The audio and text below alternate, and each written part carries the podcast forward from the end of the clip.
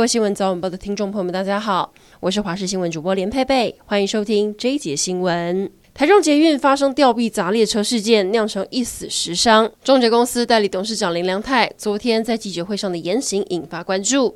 先是记者在提问时，他算记者说记者不是跑交通线专业的，还在回应中称赞自己的团队不眠不休，要大家为中捷团队拍手鼓掌。是不是都忘了这是一起酿起多人酿成？是不是都忘了这是一起酿成多人死伤的意外？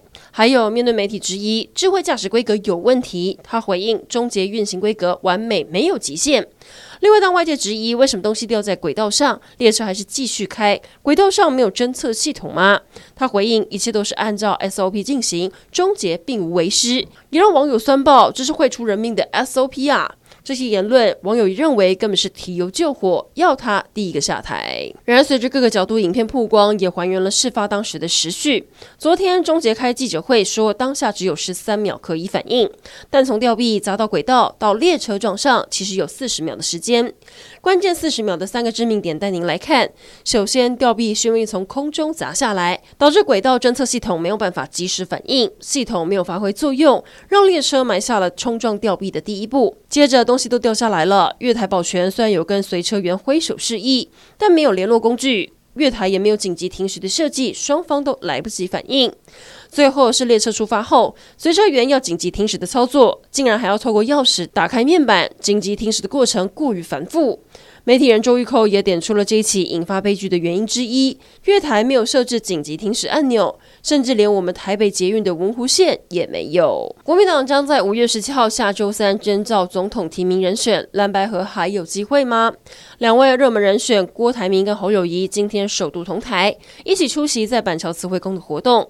郭台铭说：“我是在这里长大出生的，是妈祖的孩子。”侯友宜则说：“是妈祖看他长大的。”两个人在现场一起参与妈祖起驾仪式，更是手牵着手，有说有笑。被问到不管是征召谁，是不是都会跟侯友谊合作呢？郭台铭打趣的说：“这是我们的秘密。”然而，郭台铭动作频频，除了积极走访各地造势，如今也传出他在前天，也就是十号晚间，直接杀到民众党主席柯文家中拜会，是否寻求搭档参选，引发关注。对此，郭办没有回应。不过，柯文哲透露，两个人见面大概半小时，没有谈到谁配谁，反而是郭台铭向他请益。至于国民党主席朱立伦被问到，柯文哲已经喊出了“我是百分之九十九点九九会选到底”，是否意味蓝白合破局了呢？朱立伦认为，只要还有百分之零点零一的机会，国民党都会全力以赴，相信最后会团结合作。特斯拉电动车频频传出开启自动驾驶出状况，现在主要承接特斯拉车险的国泰产险开第一枪，宣告 Model S 跟 Model X 系列的车种不再承保，其他保险业者也考虑跟进，主要是因为自驾辅助系统难以预期行车状况，加上维修成本高。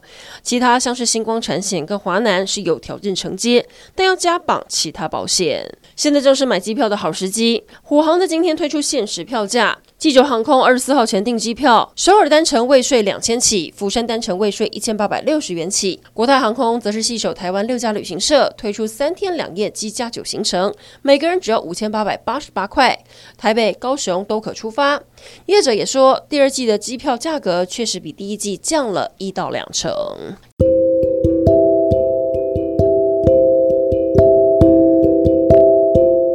以上整点新闻，感谢您的收听，我们再会。